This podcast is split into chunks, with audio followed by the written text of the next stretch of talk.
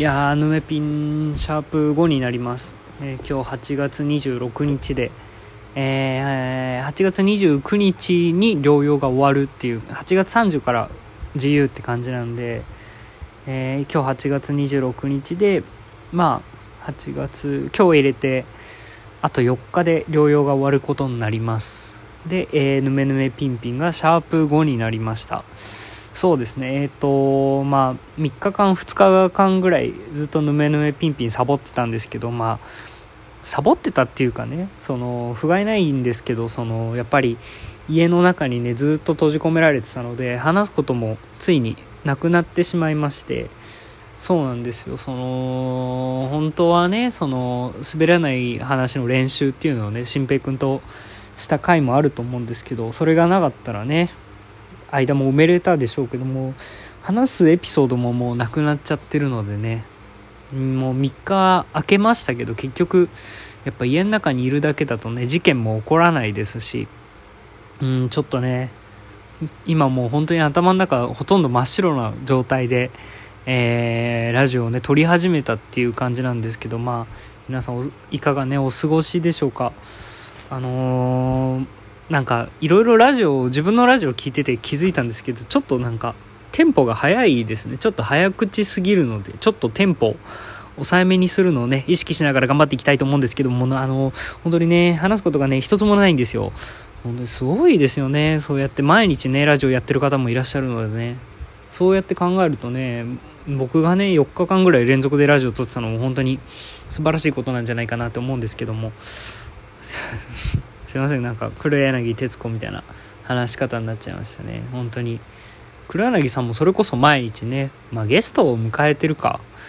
いやーまあゲスト迎えてるかできるか。ゲストを迎えればできますよね。大概のことはね。いや本当に羨ましい。なんかやっぱ誰かしらゲストが来てくれればもう全然一日何本でも多分ラジオなんか軽々撮れるんでしょうけど、まあ、相性とかもあるとは思いますけどもやっぱ羨ましいですよね。ああやってなんか著名な方を呼んでね自分をふんぞり返ってなんか適当に質問してなんか「あ漫才みたい漫才みたい」とか言ってればいいんですから。と楽ですよ。適当に飴を出してね渡してみたいな。いいです僕もね生まれ変わったら徹子みたいになりたいですよね。本当に。いやー話すこと一個もないっすね。なんかこうやって家の中ずっと閉じこもってる人がねラジオのパーソナリティとかやってないのとかやっぱそりゃそうだよって感じですよね。囚人の人が「オールナイトニッポン」やっぱパーソナリティやらないっすもんね。一回もないと思いますよ。その服役中の人がパあの「オールナイトニッポン」のパーソナリティだったことやっぱ話すことがないからでしょうね服役中の人は。いや僕もほとんどね今ね服役中みたいなね生活をしてましてねそのたまにねあのーその面会に来る方もいればねそうなんですよ。いやー本当に話すことがない。あちょっと監視の人に今ちょっと喋りすぎだって怒られちゃったんでね控えたいと思いますけどまたちょっとテンポをね下げてねここからはねラジオを撮っていければなと思うんですけどあのー僕と多分えー岸田さんぐらいなのかな？もしかしたら白樺でね一人でラジオを撮ってるのも。うん岸田さんはその自身のねあの限界大学生の生き地獄チャンネルっていうところでご自身のその一人ラジオを上げてますけどなんかやったら本格的ですよね。バックにその音楽を流したりその提供のね部分を入れたりね。ちょっとこういうチープなラジオとはまた違うのを彼は撮ってて多分話すこともねあらかじめ用意しててね撮っててしかもその不定期なんでね話したいことができたら話すみたいなもう本当にやりたい方で御曹司みたいなね生活をしてますよ。二世タレントみたいな生活をしててね。羨ましい限りです。正直その岸田さん日本人にはそのラジオめっちゃ聞いてますよ。楽しみにしてますよとは言いつつもやっぱ聞き流しててね内容とか全く入ってないのは本音ですよね。うん。でも岸田さんのそのトーンとかはなんかやっぱちょっと眠たくなっちゃいますよね。その低い声でああいうねっとりした喋り方をされてしまうとどうしてもちょっと眠くなってしまって聞く耳を持たないですよね。その内容動向はちょっと正直分かってないですねまだ。はい。限界大学生の生き地獄チャンネルの方のねラジオも皆さんぜひ聞いていただけるとね岸田さん喜びますよ本当に。一回その彼の企画でその一撃大喜利っていう企画があってそのなんだろうサムネにドンってその大喜利が大喜利のそのお題が載っててでそれをもうタップしたらすぐに大喜利が始まって答えるみたいな。その例えば、えー、春夏秋冬に続くもう一つの季節とはみたいなそのお題がサムネにバーンって貼ってあってでそれを開くともういきなりこうえー、春夏秋冬実つってこうね美しいって書いてなんか多分冬見につなげたかったんでしょうけど冬見みたいなバーンって出してね。それで動画が終わるみたいな。それが彼の企画一撃大喜利っていう企画なんですけど一回その最近のやつかめちゃくちゃ最近のやつでそのちょっとお題がなんかその意味が分かんないんですけどなんか長くて多分 えー、すごい怒ってる猫に向かって言うといい言葉みたいな。がお題であってそれ開いたらそのあ確かにわかるよね。その犬派の人も多いもんねみたいな。こういなすみたいな。で、えー、それで動画が終わってでもう一回その全く同じことの繰り返しだったんですけどあのねえー、確かに犬派の人も多いもんねってそのバグで2回繰り返しちゃっててその動画。多分彼もミスだって気づいてなくて2個その同じ動画が全く同じ感じで流れたわけですよ。逃げ気大喜利だったんですよ。その1回だけ。もうタイトルも詐欺だし。で大喜利もなんかお題もよくわかんないし回答もよくわかんないしっていうもう全部が全部間違えてるね。一回 YouTube がありましたけども。まあねそういうね、えー、ミスもね面白いチャンネルですよね。彼は。そのなんだろう彼結構あるある動画とかも上げてるんですけどそのあるあるの一個にあのー、めちゃくちゃその薄っぺらい人間みたいなのをこう言ってくみたいなねあったんですけどそこのフリップに書いて、えー、薄っぺらい人間、え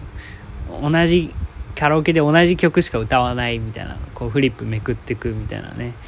あの、まあ、5個ぐらいそのあるあるを言ってたんですけど全部薄かったですね。薄かった人間あるあるのそのレベル1みたいな全部ねフリップでめくってましたよ。ずっと。でその彼のその昔の多分ラジオなんですけどそのおしゃれに目覚めたと彼が。そのラジオ内で話してて。おしゃれに目覚めたけどその結局ね自分のそのルックスがそのせっかく服をおしゃれにしてもあまりにも似合わない、えー、鏡を見たら僕は BTS の、えー、10番目ぐらいのかっこよさだったって言ってたんですよ。だいぶちょっと高く見積もってますよね自分のこと。BTS の10番目もしんどいんじゃないんじゃないってちょっと思ってちゃいましたね。僕は。うん。しょうがないんですけどね。BTS の10番目だって彼が言い張ってるからしょうがないけど本来はもっとねもっと下なはずなんですよね。多分。うん。あまりねそのなんなんだろうね。あんまりうん多分吉本坂の8軍ぐらいなんですよ。本来は。BTS の10番目なんかじゃないんですよ。もううん、吉本坂にも入れないですね。8軍。補欠も補欠。みんなが出れなくなった時にようやっと出れるみたいなぐらいのね感じだと思うのでね。ちょっと高く見積もりすぎですね。はい。あよかった。キッシーチャンネルでもう10分ぐらい話せてますよ。いやーありがたいですね。これは。助かりますよ。本当に。話すことがもう全くない中ねこうやって話すことができて嬉しいです。あそうです。あのー、古川新平君がですねその僕と、えー、岸田さんと新平君のねその白樺三兄弟っていうその白樺の何て言うんでしょうこうなんか合コンとかを するためのなんか LINE グループがあるんですけど3人のね。その LINE グループにしんぺくんがポンって LINE を送ってきましてその内容っていうのがえー、ぬめちゃん、えー、コロナで療養今大変だと思うので、えー、白樺のメンバー全員でそのメッセージ動画を撮りましたと。僕が編集してアップするので少し待っててくださいっていう LINE が送られてきたんですよ。でもその時点でもう僕全然そのコロナで体調きついとかないんですよ。もうピンピンしてるわけですよ。ぬめぬめピンピンしてるわけですよ僕。でもなんか彼のねそのまあ拙い編集多分まあ編集初心者だったんでしょうね。編集初めてぐらいの編集だったのでちょっと遅くなってしまいましたみたいな言ってたんですけどまあ遅すぎですよね。まあまあ全然送ってくれるだけねありがたいのでね。でそれがその動画が送られてきてメッセージ動画が白樺の、えー、皆さんで撮った動画ですみたいな。始まり方なんですけど蓋を開けてみたらその新平君と岸田さんしか出演者いなくてそうなんですよ。多分僕そのあまりにもその人望がなくてえーと、皆さんがそのメッセージ動画を拒否したっていう話なんですよどうやら。ちょっと逆に悲しくなりましたね。励まされるはずの動画で。ピンピンしてたのがちょっと僕がっかりしましたよ。まあまあ全然しょうがないんですけどね。でなんか8分ぐらいそのサプライズ動画があったんですけど後半4分ぐらいはその2人がなんかチンチンを出してその俺に対してメッセージを送るみたいなね本当に人望はないけどその進歩はあるみたいななんか裏メッセージにも捉えられてねムカつきましたけどなんか。はい。でその岸田さんが最後の方でそのなんかわかんないですけどその進歩至上主義っていう単語を言おうとしてるんですけど、まあ、めちゃくちゃずっとチンコ出して笑い取ってる動画内でその進歩至上主義ってあの8回ぐらい噛んでましたね。彼滑舌悪すぎて。あいつ自身すごい進歩至上主義なのに本人が噛んじゃダメだろっていうとこで8回ぐらい噛んでてねびっくりしましたけど。まあでねあまあまあまあ本当のこと言えばねその本当はちょっとね1年生とか2年生とか、まあ、同級生とかも本当はね絡めてねサプライズ動画撮ってくれたらねありがたかった。僕がねその新平君にやったサプライズ動画のようにやってくれたら本来はありがたかったんですけど皆さんもねその夏休みで忙しいし僕には人望がないということでね。はい、えー、なかなかねそのサプライズ動画は岸田さんと新平君が交互にそのなんかボケるみたいな感じだったんですけど。いや汚かったですね。途中一回なんか新平君がまあチンコを出すんですけど例によってね。そのチンコにそのなんかなんて言うんでしょう。その洗顔の泡立てるみたいなネットみたいなのあるじゃないですか。あれのその紐をチンコにくくりつけて動画を撮ってるみたいなのがあってあのー、本当に。そもうそれだけはちょっとひどすぎました。なんか具合悪くなりましたもん。グローすぎて。面白いとかより具合が悪いが勝っちゃってましたね。で2人とも包茎なんですけど動画撮るときいちいち向いてましたね。なんか見え張ってるのか何なのか知らないけど。僕にだけ向けた向けたとかあんまり言わないか。僕に僕への動画なのに僕にだけ向けたメッセージ動画なのに見え張って2人ともねちんちんの皮向いてましたけどね。もう痛々しかったですよちんちんの皮が、はい、僕はもうもともとねズル向けなのでねあのご心配なくって感じなんですけど。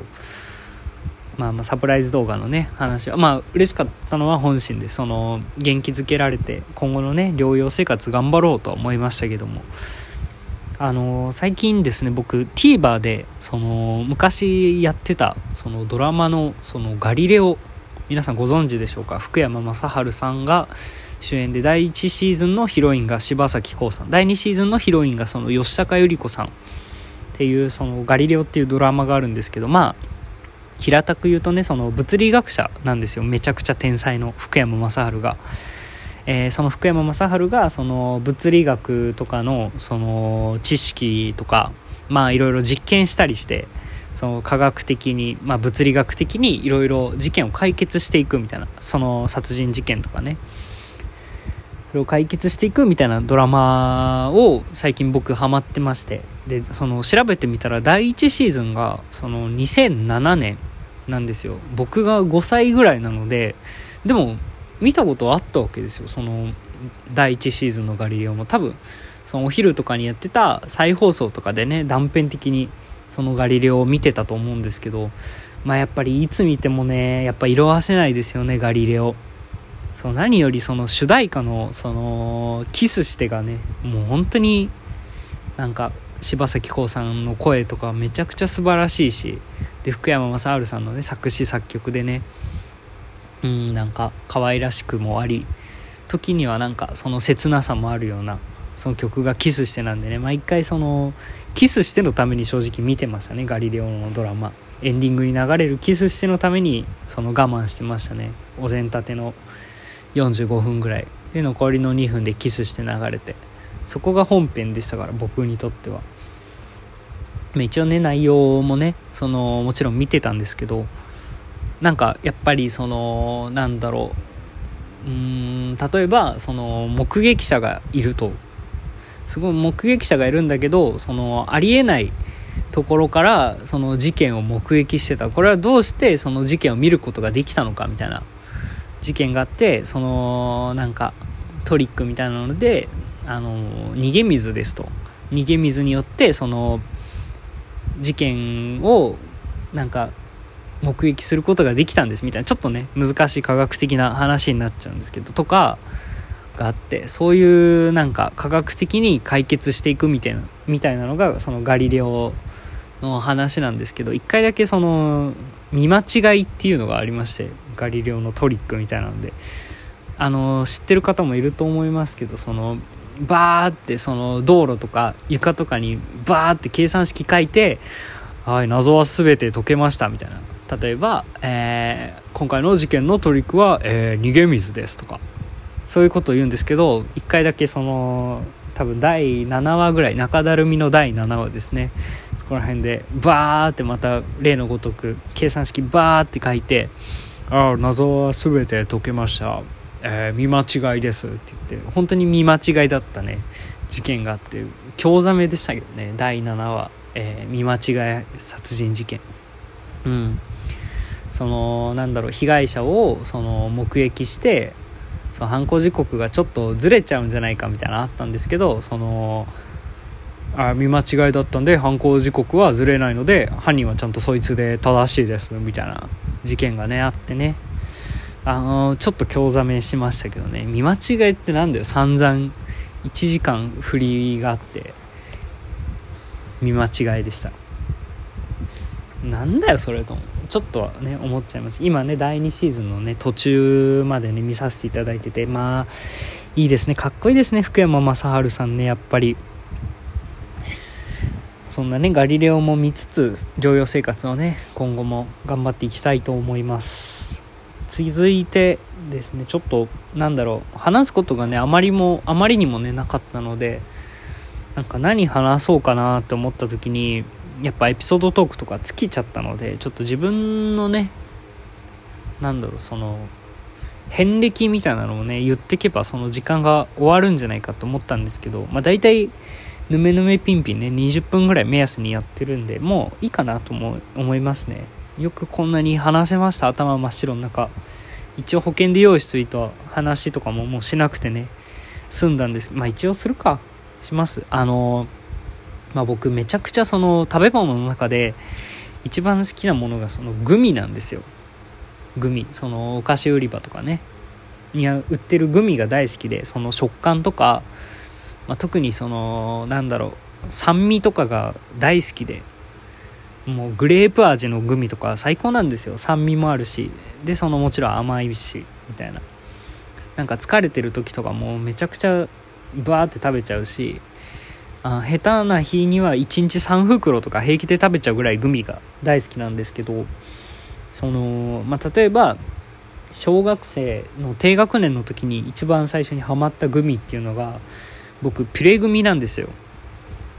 そのピュレグミっていうのがそのなんだろうハートの形をしていてグミの一個一個が。でまあそのオーソドックスなのが多分レモン味なのかな。自分もそれを最初に食べてからグミにはまったんですけどそのスイミングスクールの習い事をしていた帰りにそのご褒美だよっつってその送り迎えしてくれてるおじいちゃんがその1個ピレグミを買ってくれるみたいな。もう毎週それが楽しみでね。あのスイミングスクールに通ってたみたいなとこもありますしそこで食べるピレグミはやっぱ美味しかったですね。そのおじいちゃんが買ってくれるそのあったかい手から